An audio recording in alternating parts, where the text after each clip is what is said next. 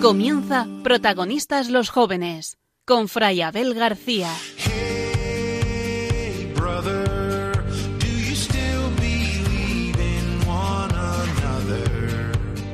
Hey, sister, do you still San Francisco de Asís, desde su conversión, tuvo una sensibilidad especial para percibir la belleza, la bondad y la dignidad de todo lo que le rodeaba. No nos deben extrañar sus gestos un tanto extravagantes hacia los gusanillos, las abejas, las flores, los pájaros, ya que representaban para él la más alta afirmación que se puede hacer del valor del ser y de la vida, tal como lo recibimos de Dios.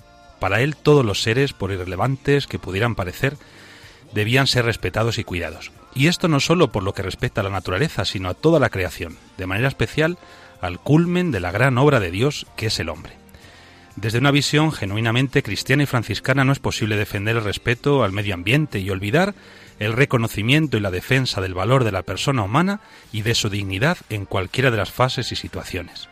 Sí, toda vida merece y exige ser defendida y cuidada siempre, tanto la naciente como la que está marcada por la marginación, la injusticia, la enfermedad o la discapacidad. Loado seas, mi Señor, por todas tus criaturas.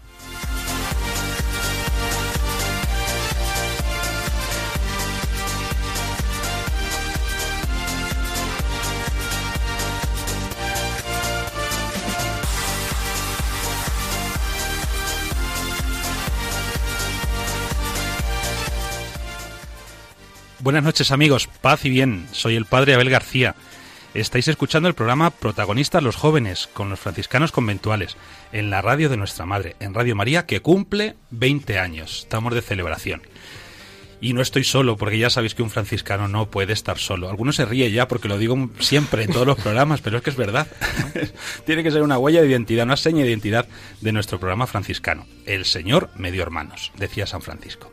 Por eso me acompaña el padre Juan Cormenzana. Buenas noches, padre. Buenas noches, padre Abel. Contento de estar un mes más aquí con todos nuestros oyentes. Claro que sí. Bienvenido. Eh, tenemos también a Javi Félix. ¿Qué tal, Javi Félix? Hola, buenas noches. Pues con muchas ganas. No sé, algo pasa. Hoy tengo Sí. muchas ganas del programa. Qué bien. pues nada. Eh, tenemos también a José Santos. ¿Qué tal, José? Buenas noches, Padre Abel. Pues muy bien, y contagiado de las energías de Javi Félix. Tenerle aquí al lado, vamos, es un chute de adrenalina. Madre Bueno. mía, por favor. Eh, queridos oyentes, ¿qué programa os espera? Prepararos. Y tenemos a Coba la Mana. ¿Qué tal, Coba? Muy buenas noches, pues yo no voy a ser menos y también muy contenta de estar aquí y muchas felicidades a todos los que hacen posible que Radio María siga adelante. que ya ha cumplido 20 años y ojalá cumpla muchos, muchos más. Y tenemos, bueno, pues a nuestro, nuestro querido padre Miguel Ángel Marcos en el servicio técnico. ¿Qué tal, padre? Buenas noches. Bueno, bienvenido también tú. Y tenemos a Yolanda Gómez. Yolanda, ¿qué tal? Muy buenas noches. Gracias por estar ahí. Un placer. Bien, pues os animamos a que os quedéis con nosotros durante la próxima hora. Ya sabéis que nos encanta compartir, especialmente con los más jóvenes, aunque no solo, la alegría de ser cristianos, la alegría de la fe. Os dejo nuestro correo para que nos escribáis. Protagonistas los jóvenes 5 con número arroba radiomaria.es. Repito, protagonistas los jóvenes 5 arroba. Empezamos con la oración.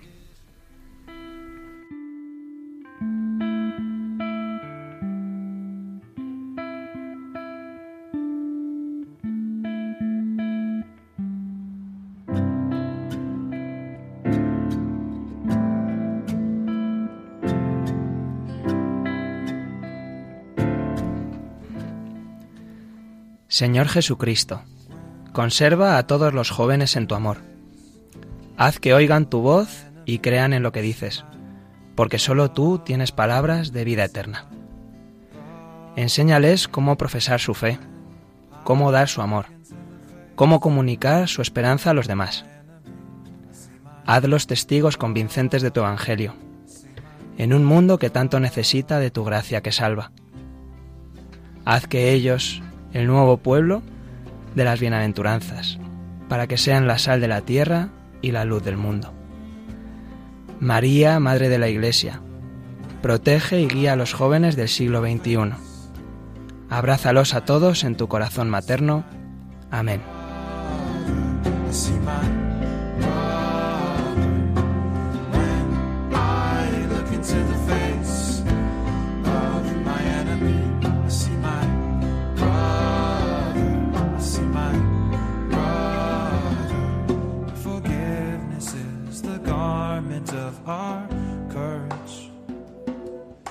the pirates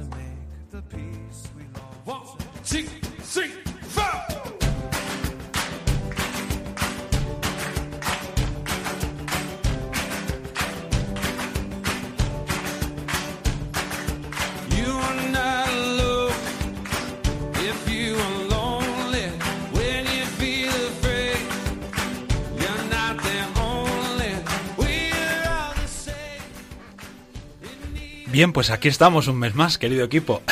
Además con mucha Uno fuerza. más, uno más. Con mucha fuerza.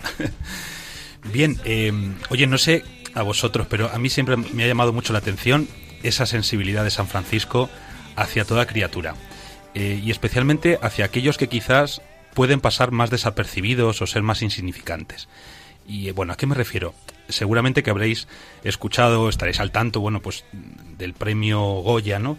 Que, que ha recibido Jesús Vidal, eh, que es uno de los protagonistas de la película Campeones, ¿no? Y bueno, pues ha causado mucho revuelo, ha tenido mucha influencia, ¿no? Creo yo, a nivel, bueno, pues social. ¿Por qué? ¿Por qué os parece a vosotros que ha tenido, no sé, como este impacto? Porque ya sabemos que en nuestra sociedad todo lo que es débil, frágil, distinto, teóricamente se aprecia y se valora, pero luego en la práctica Hmm. Hombre, yo creo que se sale de lo normal y pues precisamente eso, alguien que no te esperas que, que te dé una lección, resulta que ha dado una lección a, a todos, ¿no? Cuando parece que pues estas personas con discapacidad es, una pena, pero nos dan pues pena o les tratamos con, con demasiado, pues eso, como bueno, hay que cuidarlos y tal, y de repente se convierten en protagonistas y te dan una lección a ti. A ti y a todos, ¿no? A todos, eso es. Sí, bueno, yo de hecho la vi el fin de semana pasado con mi hermana que es discapacitada y todo vino a raíz de que ella me dijo que quería verla, ¿no? Y la estuvimos viendo y me pareció enternecedora la película, la- es el adjetivo con el que la calificaría. Porque, bueno, pues es lo que hizo Francisco, ¿no? Se acercó al leproso y descubrió la belleza del leproso, descubrió dónde estaba el amor y dónde estaba Dios en los más pobres, ¿no?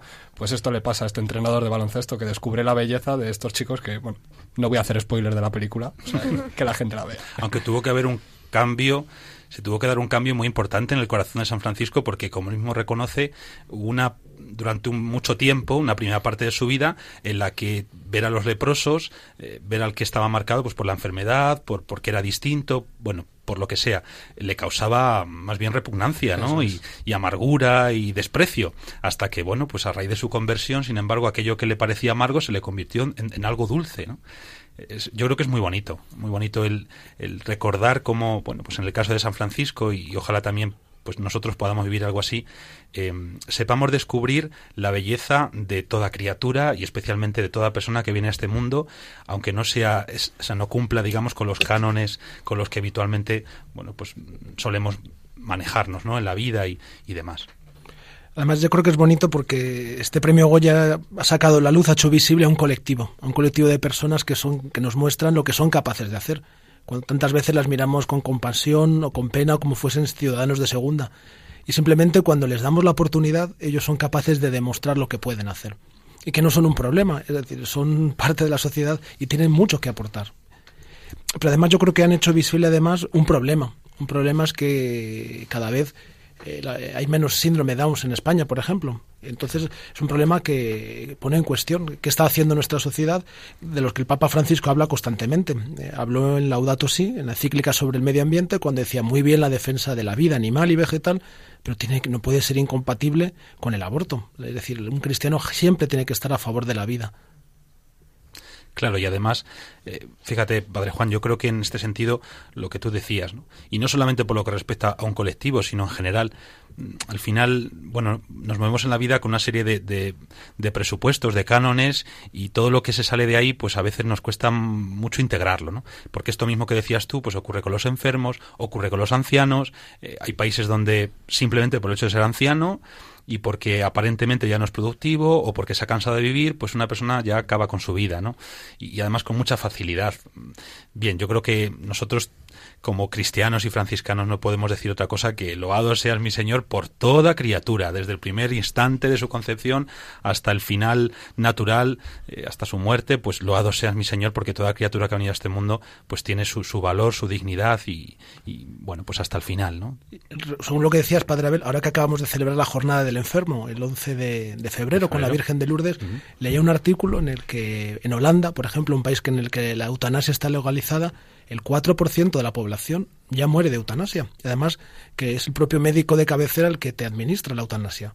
Entonces me parece unas, unas cifras escandalosas. Que el 4% de la población muera ya por eutanasia me parece un peligro al que tenemos que estar muy atentos. Y seguir más la huella de San Francisco, bueno, toda la huella cristiana, que está a favor de la defensa de la vida. Es un valor absoluto.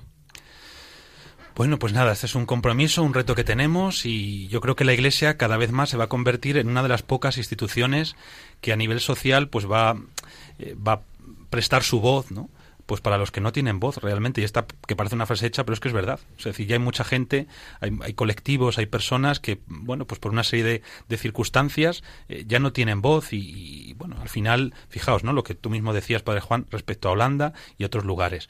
Bueno, pues la Iglesia sigue apostando por, por el valor de la vida en todas sus fases, en todos sus momentos. Así que bueno, pues nosotros desde este programa también, por supuesto, que, que, queremos decir a toda persona que nos esté escuchando, esté viviendo la situación que esté viviendo, que la vida merece la pena, que es un regalazo que Dios nos ha hecho y que, bueno, encuentra siempre personas que están cerca, que te ayudan, que, que hacen más fácil, ¿no? Pues si a veces tienes dificultades, venga, que la vida merece la pena, claro que sí.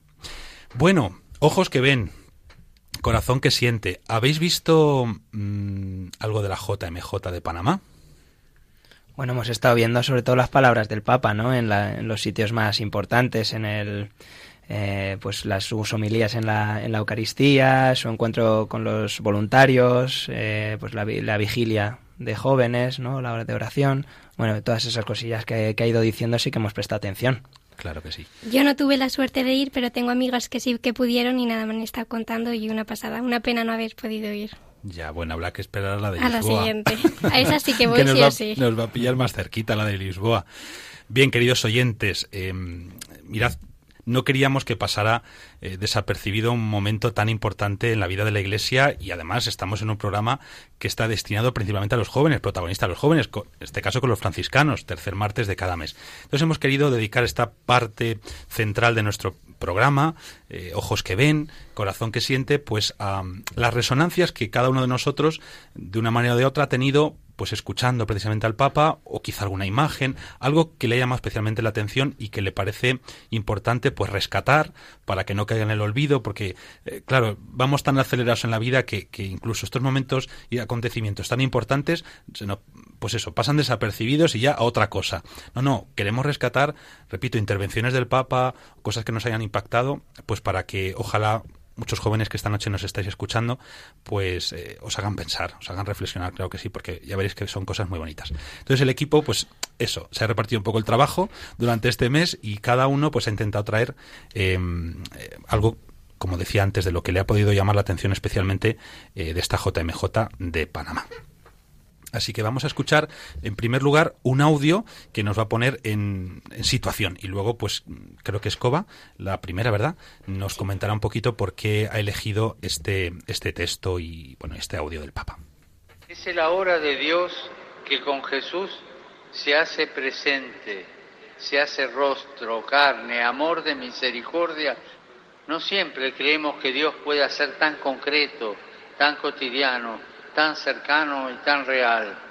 E incluso a ustedes, queridos jóvenes, les puede pasar lo mismo cada vez que piensan que su misión, su vocación, que hasta su vida es una promesa, pero solo para el futuro, como si ser joven fuera sinónimo de sala de espera, de quien aguarda el turno de su hora ustedes jóvenes son el ahora de Dios.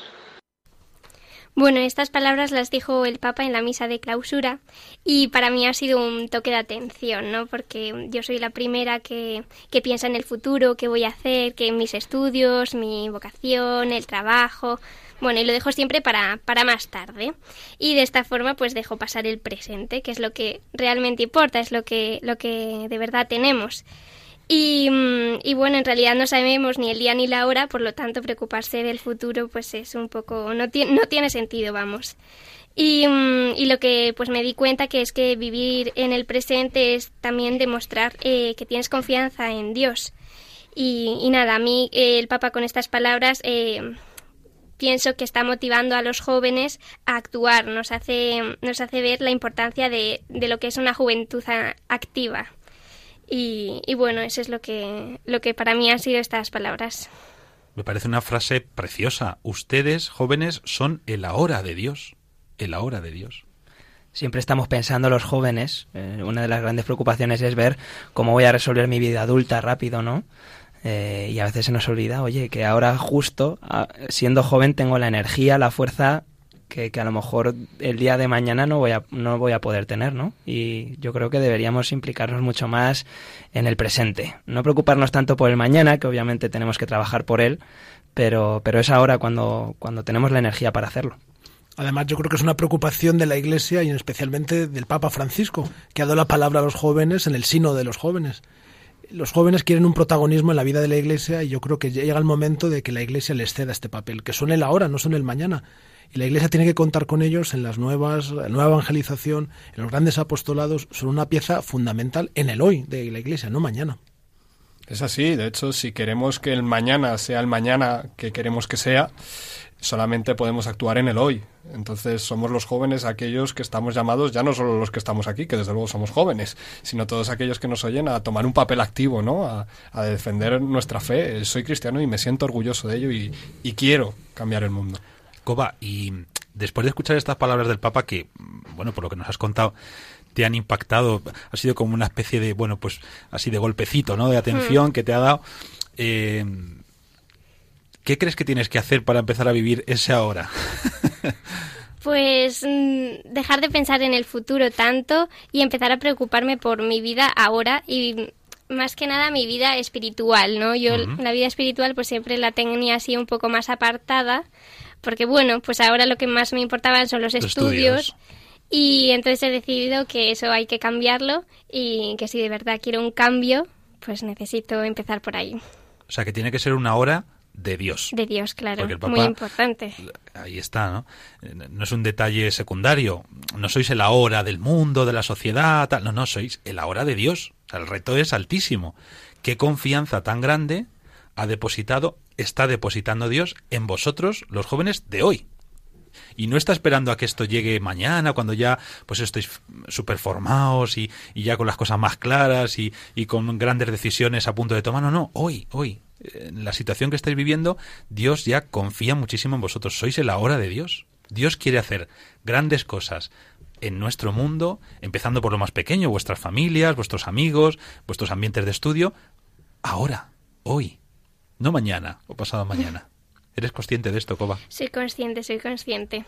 Además, mi, mi madre siempre dice que, que, bueno, que el pasado hay que dejarlo a la misericordia de Dios y el futuro a... Su providencia. Sea su providencia. Justo. Esa es una frase de San Pío de Pietrelcina. Pues mira, mi madre lo habrá cogido de él, claro. Normalmente cuando decimos eh, que hay que dedicarse a las cosas de Dios, nos creemos que realmente los, nuestros estudios se van a ver perjudicados y, y demás, ¿no? Y yo creo que es todo lo contrario, pasa en el trabajo y todo. Cuando tú te dedicas a las cosas de Dios, realmente tienes a, a Dios en tu vida, eh, te implicas mucho más en, en, todo lo que haces, en tus estudios, en tu trabajo, en tus relaciones. Yo creo que, que necesitamos a Dios. Bueno, jóvenes, que sois el hora de Dios. Nosotros, Padre Juan, también. Eh, menos, menos, poquito menos, pero también, también somos el hora de Dios. Bueno, José, eh, dinos que lo que qué es lo que te ha impactado a ti más de, de, esta JMJ, de lo que has escuchado del Papa. Si te parece, vamos a escuchar primero el audio sí, y luego ya nos, nos lo dices, sí. El Evangelio nos enseña que el mundo no será mejor porque haya menos personas enfermas, menos personas débiles, menos personas frágiles o ancianas de quien ocuparse e incluso no haya no porque haya menos pecadores, no, no será mejor por eso. El mundo será mejor cuando sean más las personas que, como estos amigos que nos han hablado, estén dispuestos y se animen a gestar el mañana. a creer en la fuerza transformadora del amor de Dios. Pues Padre Abel, a mí es que la última frase de a creer en la fuerza transformadora del amor de Dios eh, es algo que me hace estremecerme, ¿no? Esta fuerza y de lo que nos habla el Papa es de que el problema en el mundo, pues eso, que no están los enfermos, lo que hemos hablado al principio, ¿no? Eh, los, los enfermos también son fruto del amor, con lo cual también son hijos de Dios. Ahí no está el problema. El problema está cuando este amor desaparece. Y este amor, pues, de lo que nos habla el Papa es que poco a poco le estamos perdiendo y nos estamos deshumanizando, ¿no? Y él que nos dice, solo el amor nos vuelve más humanos.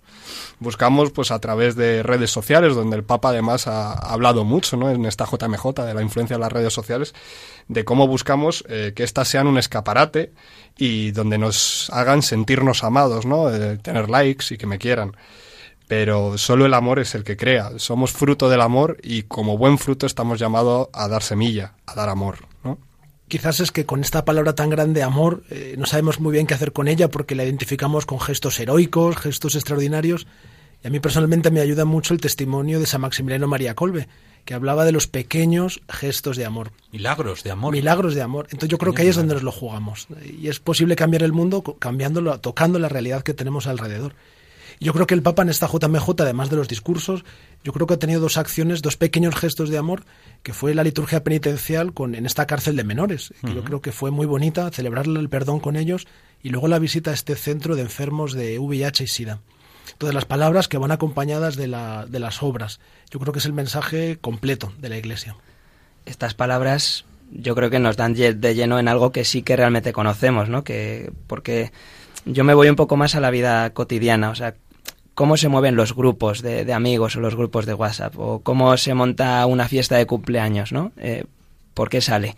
Y hacemos del día pues feliz para esa persona, pues porque ha habido gente que, que ha, dedicado, ha dedicado su tiempo a, prepararlo, a pensar en el otro. Bueno, yo creo que el Papa con estas palabras lo que nos dice a los jóvenes, y sobre todo, yo creo a todos los jóvenes, pero especialmente a los cristianos, ¿no? Que oye, que, que muévete porque puedes cambiar el mundo tú ahora. Y además, no sé si os pasa a vosotros, pero eh, con cierta frecuencia, eh, como que estamos, vivimos eh, muy condicionados por las circunstancias. Y lo decía el Papa aquí. eh, no penséis que el mundo va a cambiar porque haya menos personas enfermas, lo que decías tú, José, menos débiles, eh, incluso menos pecadores. ¿no? Nos parece que son las circunstancias la- que nos rodean, externas a nosotros, las que imposibilitan que yo, que yo haga. Y a veces se nos pasa por la cabeza como esa especie de, de ingenuidad. Bueno, si, si yo encontrara el sitio tal, si yo estuviera con este tipo de personas, si yo, entonces, entonces, ¿no? Y si nos pasa la vida, lo que decíamos antes, y se nos olvida la hora. Y, dice el Papa, no, no, o sea, tú piensa que hoy ya se te da esta fuerza transformadora del amor de Dios que es capaz de, de- de transformar la realidad que te rodea. No será ideal, vale, pero, pero mira que tienes esta fuerza, cuenta con ella. Yo creo que la clave está en creer. Y de hecho el Papa dice creer en la fuerza transformadora del amor de Dios. Así es, a mí lo que me gusta de estos mensajes es que te das cuenta que al final el Papa nos está diciendo todo el rato lo mismo, ¿no? Es eh, su genialidad. El, el amor es lo que te permite cambiar y cambia ahora, no esperes al mañana. Los jóvenes, cambiad mediante el amor. A mí me encanta. Oye, ya que estamos hablando de futuro, de los jóvenes que nos vamos labrando, pues nuestro futuro profesional, sobre todo, eh, conozco todas las personas de, mías de mi alrededor, de mi parroquia y eso, en todas las entrevistas donde, donde han estado, eh, siempre sacan algún tema que haya tenido que ver con voluntariados, con eh, carreras que han organizado, con eventos que hayan hecho para ayudar a otras personas. O sea, es algo que realmente interesa a todas las personas. La- eh, las empresas buscan personas que se impliquen con los demás. Y yo creo que eso es importante también saberlo, ¿no? No, no por currículum, que, que también, pero que, oye, en todas las eh, grandes empresas, ¿eh? No, no las puedo nombrar, pero grandes empresas se interesan por estas cosas, de, de implicarse con los demás. Algo, algo tendrá que ver, ¿no? Pues seguramente. Esa fuerza transformadora del amor, del amor de Dios, que se manifiesta luego a través de la entrega generosa de tantas personas que organizan este tipo de eventos y donde efectivamente, como decías tú, Javi, eh, la persona en el fondo entiende que hay más alegría en dar que en recibir, que ya lo dijo Jesús, ¿no? Pero lo experimenta, ¿no? Lo experimenta concretamente. Bien, pues Javi, tú que estabas hablándonos mm, de lo que viven los jóvenes, bueno, y en general eh, las grandes empresas, ¿no? Que buscan este tipo de personas, eh, creo que tú nos traes eh, una de las frases quizás que ha sido como de las más importantes o de las que ha tenido más repercusión durante esta JMJ, cuando dijo el Papa que María es la influencer de Dios. Vamos a escucharlo. María sin dudas tendría una, una misión muy difícil, pero las dificultades no eran una razón para decir no. Seguro que tendría complicaciones, pero no serían las mismas complicaciones que se producen cuando la cobardía nos paraliza por no tener todo claro o asegurado de antemano. María no compró un seguro de vida, María se jugó y por eso es fuerte, por eso es una influencer, es la influencer de Dios. A ver, Javi, explícanos esto de la influencer de Dios. Bueno, yo me voy también a, a la frase que dice antes, ¿no? De María no compró un seguro, de, seguro de vida. vida. ¿Cuántos seguros de vida queremos tener nosotros para el día de mañana constantemente? ¿Cuánto necesitan los jóvenes de hoy en día pues para, para casarse, para, para llevar a cabo un matrimonio? ¿Cuántas veces Oye, me encantaría, no conozco a nadie que no le encantaría ayudar en un voluntariado a hacer algo y sin embargo lo va posponiendo. No, es que este año estoy muy, muy, eh, pues ocupado con los estudios o con otras cosas y siempre lo voy dejando el año que viene, el año que viene, el año que viene y se nos va pasando, ¿no? Y vamos buscando seguros de vida más adelante. Y yo, hay una cosa también de, de María, porque siempre hay, es una figura que a mí me ha, me ha me ha costado entender eh, con el paso de los años, pero siempre hay una cosa que me ha llamado la atención, que es eh, todos los santos eh, siempre tenían una especial devoción por María. Y eso a mí me llama mucho la atención, ¿no? Decir, bueno, pues aquí hay algo que a lo mejor me estoy equivocando yo y no le estoy dando, no, no estoy viendo la importancia de María en, en nuestra religión. Efectivamente. No ha habido santo que no haya querido a la Virgen. Eh, y yo creo que porque en el fondo, mira, aquí el Papa Javi nos lo ha dicho muy claramente. Eh, María es la mujer del sí. Eh, quien quiere dar un sí a Dios se va a encontrar siempre con su fragilidad, con su pobreza, eh, con su incapacidad. Y entonces solamente con, con la Virgen, con ella, que es la mujer que realmente dijo sí a Dios y lo mantuvo hasta el final, lo mantuvo hasta el final, pues solo con ella tú puedes decir que sí a Dios. Yo al menos también esta es mi experiencia y, y es lo que he aprendido de San Francisco, de San Maximiliano Colbe, o sea, queriendo decir sí a Dios de verdad, pero a la vez también siendo muy consciente de su propia fragilidad, han encontrado como, como esta ayuda, este apoyo, eh, además fiel en la Virgen para poder mantener ese sí cada día, cada día. No sé qué os parece, a mí al menos me ayuda mucho el poder entenderlo así. De hecho, si pensáramos que nos pasara alguno hoy en día, ¿no? Eh, Pues seguro que saldríamos con mil excusas. No, mira, es que ahora mismo me viene mal, espérate a verano, que ahí tengo un par de meses y ya a partir de ahí, pues sí, ahí sí, ahí hágase.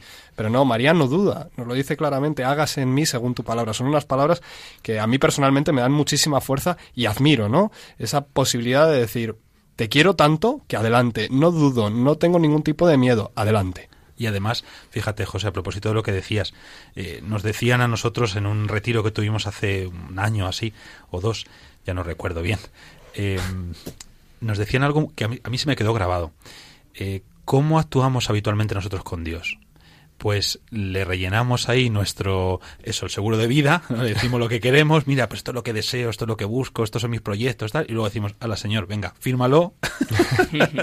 claro, porque que lo firme él quiere decir que, que va a estar contigo, que te va a ayudar, tal, fenomenal, pero, pero no es lo que hizo la Virgen.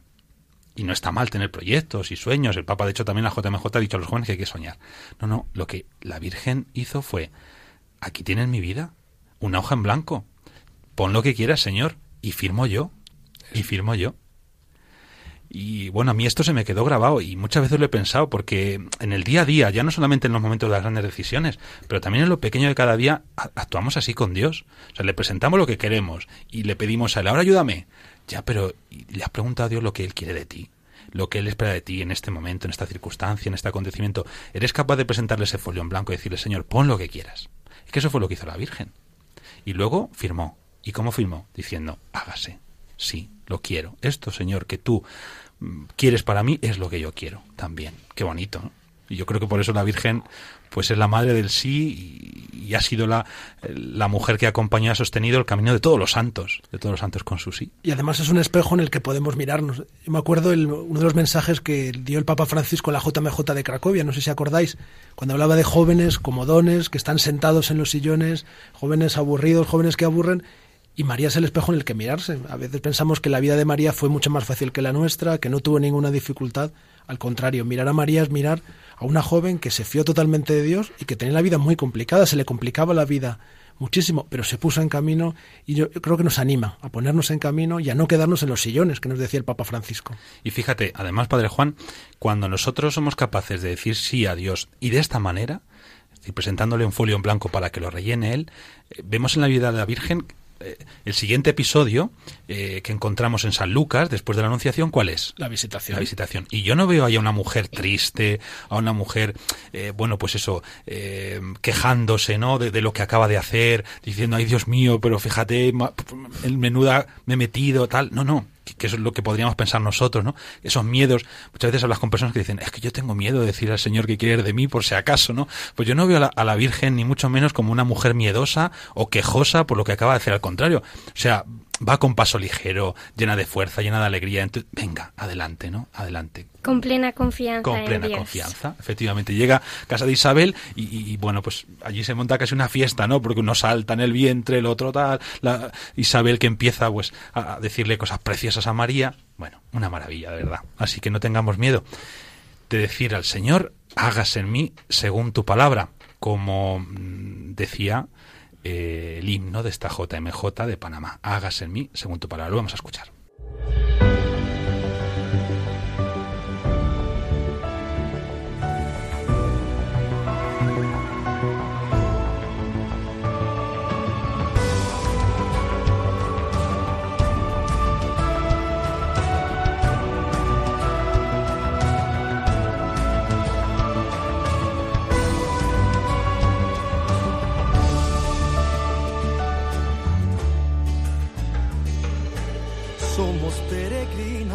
Que venimos hoy aquí, desde continentes y ciudades. Queremos ser misioneros del Señor, llevar su palabra y su mensaje. Ser como María la que un día dijo sí ante la llamada de tu proyecto. El cielo se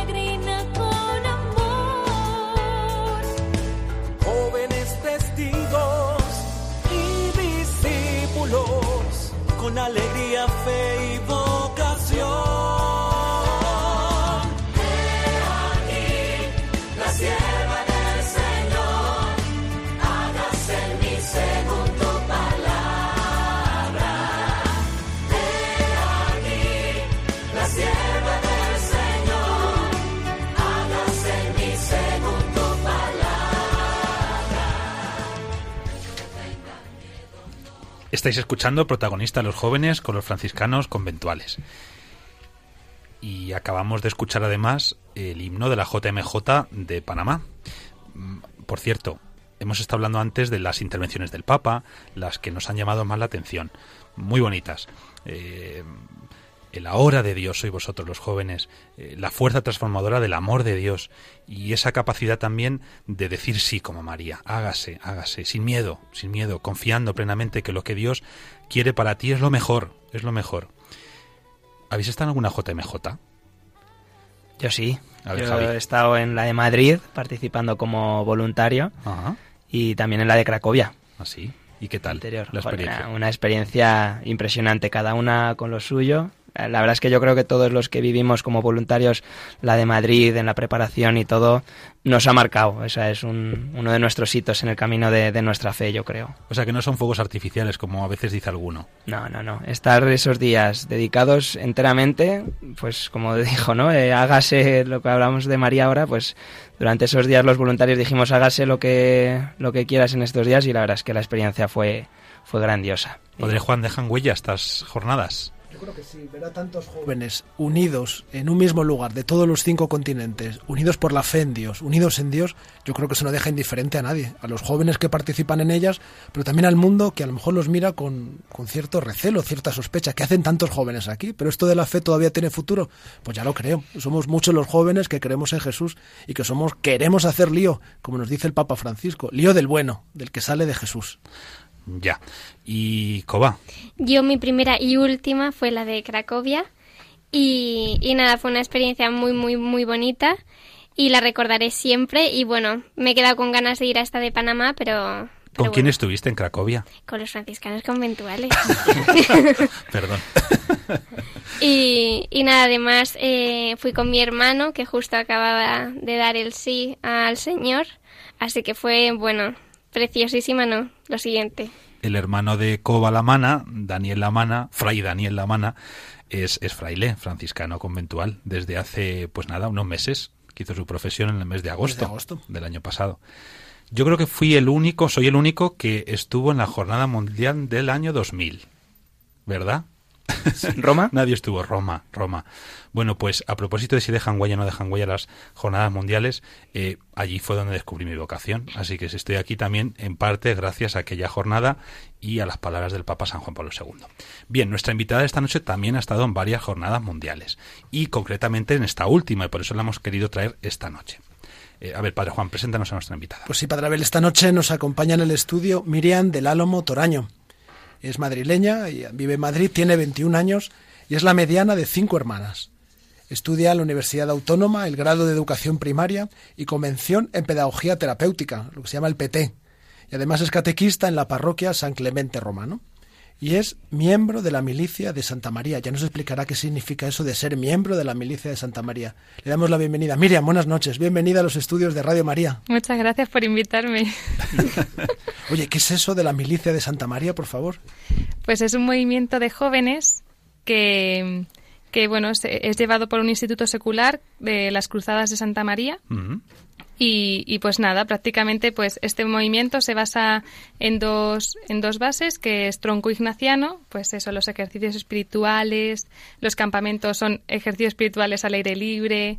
Fue fundado por el, por el padre Morales, padre Tomás Morales, Que era jesuita. jesuita, eso es. Y, y luego también tiene Sabia Carmelitana, de Santa Teresa de Jesús. Ay, qué bien, qué mezcla y tan interesante. Sí, sí. Miriam, y mm, bueno, tienes fresco, fresco lo de la JMJ de Sí, Panamá. acabo de volver. Yo sigo con el jet lag. Cuéntanos, ¿era la primera vez que participabas en una JMJ? No, o sea, participé en la de Madrid cuando era pequeña, en Cuatro Vientos estuve y luego entera, obviamente, la de Cracovia. Ujú. Y luego esta.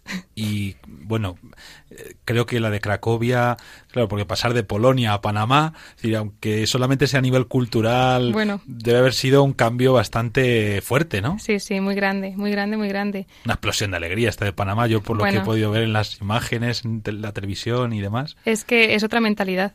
O sea, y, y me encantó Polonia y fueron súper Sí, acogedores fue y muy tal. bonita la de Polonia, claro que Pero sí. Panamá es que es otro mundo. Ya. Pero todo Latinoamérica yo creo que es otro Mm. mundo.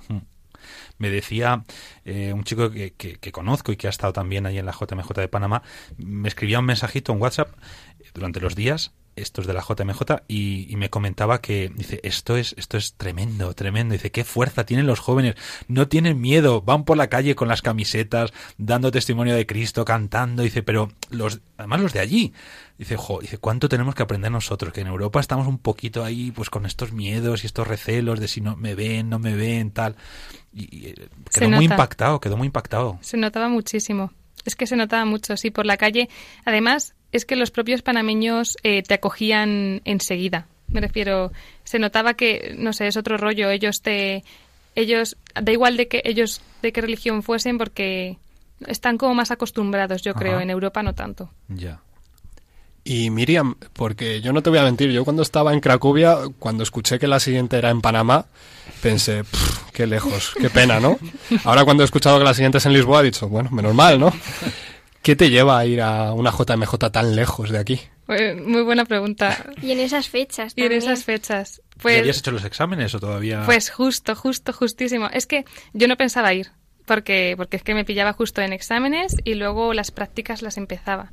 Y, y nada, pues me, me llamaron desde la milicia de Santa María que, que nada, que tenían sitio, que fuese, que, que yo llamase a todos los que tenía que llamar para organizar todo de exámenes y prácticas. Y yo decía, sí, pues que por mucho que yo llame, mis exámenes no van a desaparecer. Pues desaparecieron. Pero de verdad, ¿eh? O sea, un profesor nos lo quitó de repente. Dijo, bueno, lo habéis hecho muy bien y tal, los trabajos son estupendos. Dice, yo creo que os merecéis no hacer el examen. Bueno, Y, y de hecho, el último, los últimos tres trabajos que entregué fue el 17 y el 18 por la mañana salí. y luego las prácticas, eh, pues pedí permiso y me dieron permiso y a los, mis- el resto de mis amigos que se iban de viaje de fin de curso y tal, no les dieron permiso y a mí sí. Y yo dije, bueno, pues ya está, es providencial, tengo Sí. que ir. total. No me luego, queda. Vamos, se te abrieron todos los caminos. Total, total. Bueno, y con el grupo con, con el que fuiste de la milicia, eh, ¿preparasteis algo del viaje o llegasteis allí directamente os unisteis a todo? Bueno, ¿cómo era? ¿Teníais Sí, o sea, nosotras eh, eh, pues tu- fuimos unos días antes. eh, allí nos encontramos con toda la milicia de Santa María, ¿vale? Tenemos eh, em, bastantes militantes en, en toda Latinoamérica, en Chile, Perú, eh, Colombia, México. Entonces tenemos unos días de prejornada, o sea, de la, J, de la pre-JMJ, luego la JMJ y luego post-JMJ. Y nosotras juntamos todo. y hacemos encuentros internacionales de la milicia de Santa María. Entonces fuimos primero a Chitré, y nos acogieron en un colegio de agustinas que fueron alucinantes, pero alucinantes, nos acogieron muy bien. Tuvimos misa con, con el obispo de Panamá, eh, nos hicieron desfiles, bailes, todo lo típico para que lo viésemos. Y, y ahí fue nuestra preparación para la JMJ. Y nada, pues eso, tratamos diferentes temas para luego ya ir viajar hasta Panamá, nos quedamos en otro colegio y, y ya vivimos allí la JMJ. Y la post-JMJ, pues nada, porque las españolas nos tuvimos que ir corriendo y se quedaron ellas viviéndolo y reflexionando todo lo que habían vivido. Qué bien. Mm. Y bueno, ¿y ¿qué actividades hacíais y quién os acogió? ¿Cómo fue la acogida? Pues eso, pues durante la pre-JMJ estuvimos con unas agustinas, y pero luego durante la JMJ vivíamos en, bueno, dormíamos eh, en un colegio eh, y luego íbamos eh, por las mañanas a las catequesis de los obispos en, en una parroquia al lado.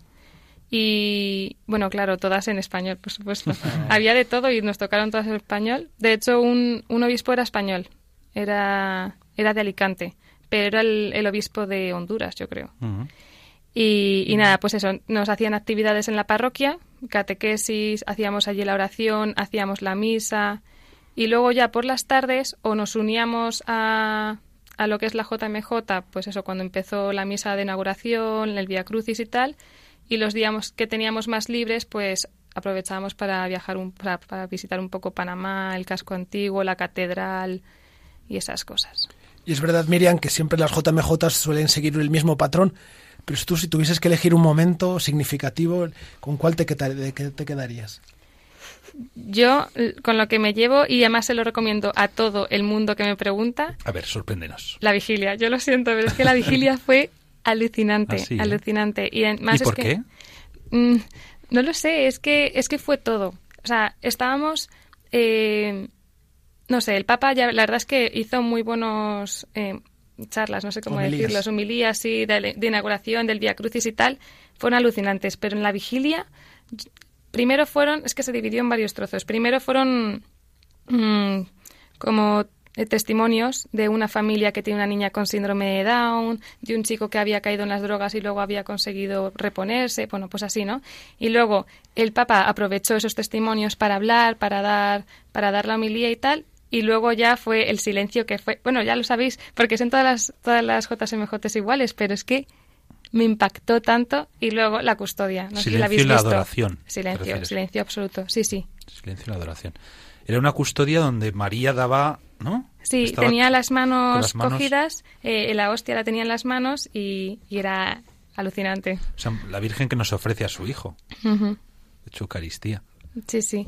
Y además también hubo otro momento muy bonito después de la vigilia que había una réplica de la, de la Virgen de Fátima.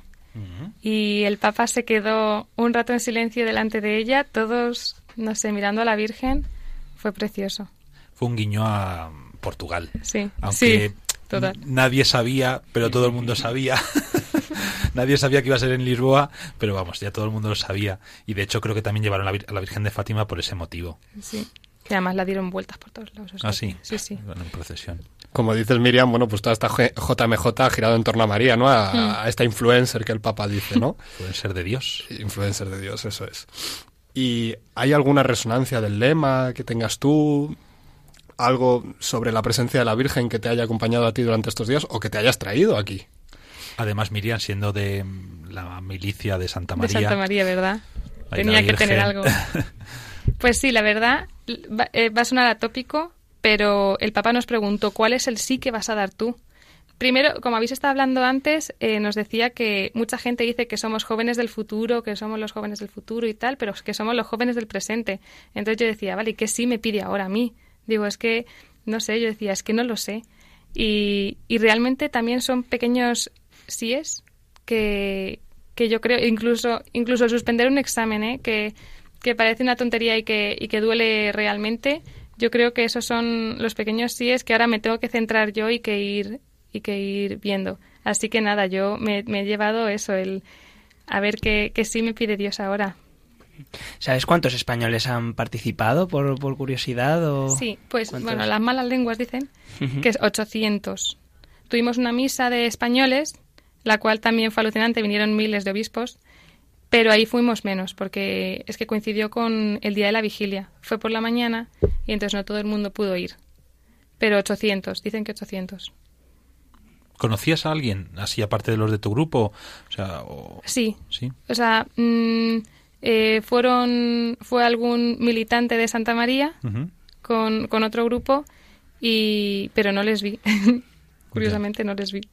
Y cuéntanos alguna anécdota así curiosa o simpática que te haya pasado durante estos días. Pues bueno, así como... Que has perdido algo, que te has perdido tú. Alguien, lo peor es que he Te has perdido a varias perdido- personas. Digo, a lo mejor se ha perdido ella también, qué sé yo. Aunque Panamá es chiquitín, pero... Pues yo iba, yo iba de, de subjefe de la delegación de España, que veníamos de mi grupo 35, y perdimos como a siete personas. ¿Y qué hicisteis? Pues yo, yo llorar. yo nada, es que habíamos ido a ver, a ver el, el atardecer y tal, y nada, fuimos a rezar el rosario mientras esperábamos el bus. Y Ya. yo dije, mientras esperamos el bus, rezamos el rosario. Bueno, pues un- unas siete chicas dijeron, "Ah, qué buena idea rezar mientras caminamos. Y se fueron y nadie se dio cuenta. Entonces todas cogimos el bus y pues nada, a los 20 minutos nos llama en plan, ¿dónde estáis? Y yo, ¿qué? Así que eso. Bueno, pero acabó bien, acabó bien. Acá- ah, están en casa, o sea que Bueno. yo ya no me responsabilizo nada más. Has hablado del Papa y varias veces y yo creo que siempre en las JMJ cambia nuestra perspectiva del Papa porque es una persona que solemos ver sobre todo en la tele y sin embargo allí, yo por lo menos en las, las experiencias que he tenido es que le, le sientes muy cercano a, a- a ti mismo, ¿no? Entonces, ¿alguna eh, cosa que te haya llamado, llamado especialmente de, de este Papa? Pues me gusta mucho porque conecta muy bien con los jóvenes. O sea, ya habéis visto que dice la influencer de Dios y tal. Yo dije, es que este hombre, o sea, es que nos tiene en cuenta para todo. O sea, para todo. Y luego también llamó mucho la atención a los adultos porque, porque eso, mucha gente, la juventud de hoy en día, tal, no sé qué, él decía, pero ¿y, y la- y los adultos qué ofrecen a los jóvenes para que puedan desarrollarse? Y yo creo que, que es que sabe conectar muy bien con nosotros. Yo he visto a un papa que me ha encantado. Así que me propongo leer más cosas de él. Un papá joven de 82 años, que es terrible la fuerza que tiene y la vitalidad que tiene. Y Miriam, para ir acabando la entrevista, que el tiempo vuela, en la clausura final el Papa confirmó que la próxima JMJ se celebrará en Lisboa el año 2022. Por todo lo que has vivido, ¿por qué recomendarías a un joven que se animase a participar en la próxima JMJ? Pues, pues yo creo que, que es un momento en el que te cambia... A mí me, ha- a, mí- a mí me ha cambiado la vida. O sea, yo, yo vuelvo diferente. Yo vuelvo diferente. Y yo, pues, como me pasa con los ejercicios espirituales, todo lo que me cambia, pues lo recomiendo.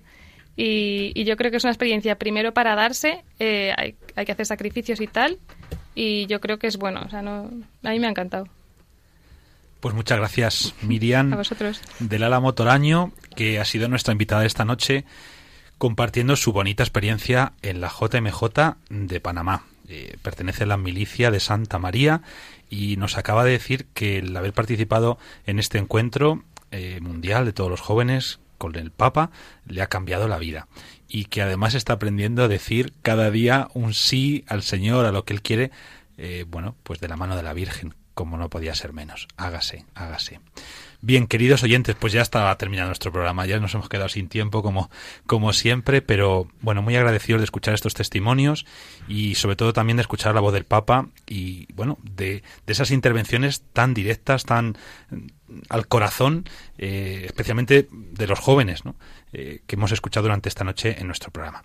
Eh, muchas gracias, Miriam, y hasta la próxima. Terminamos con la oración.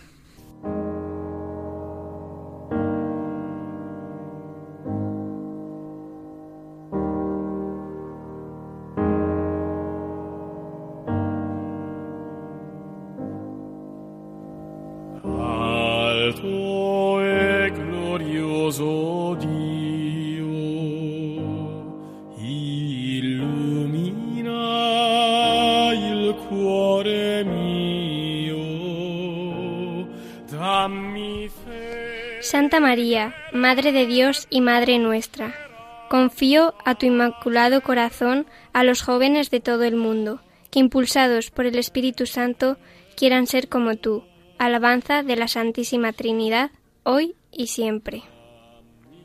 Humilde sierva del Señor, tú que conoces los retos de tus hijos, las acechanzas del mundo y las seducciones del pecado, sé su celestial intercesora para que puedan derrotar al maligno con la firmeza de la fe.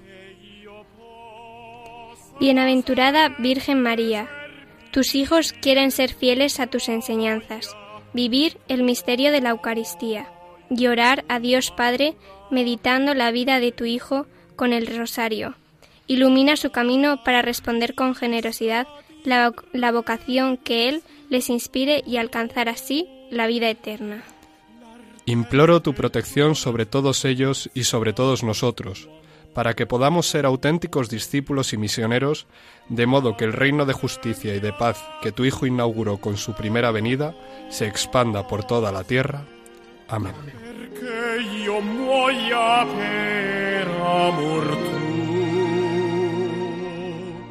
Come tu moristi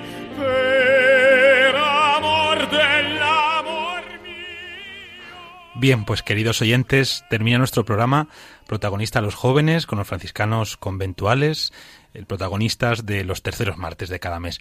Eh, agradecemos al equipo que esta noche pues ha preparado este programa tan bonito al padre Juan Cormenzana, Buenas noches, Padre Abel. a José Santos, Buenas noches, Padre Abel. He de decir que aunque Javi me ha dado energía, me voy con más energía gracias a Radio María, así que gracias. Bueno, qué maravilla. ¡Qué pelota! Es el espíritu de los 20 años. Javi Félix, muchas gracias. Buenas noches. Los jóvenes somos el ahora de Dios. La hora de Dios, claro que sí. Coba la mana. Mucho Gracias. ánimo a todos los jóvenes y muy buenas noches. Y a no tener miedo de decir sí al Señor con la Virgen, claro que sí. Eh, Yolanda Gómez, buenas noches y gracias. Buenas noches, un placer. Y al Padre Miguel Ángel Marcos, buenas, Buenas noches a todos. Os doy la bendición. El Señor os bendiga y os guarde.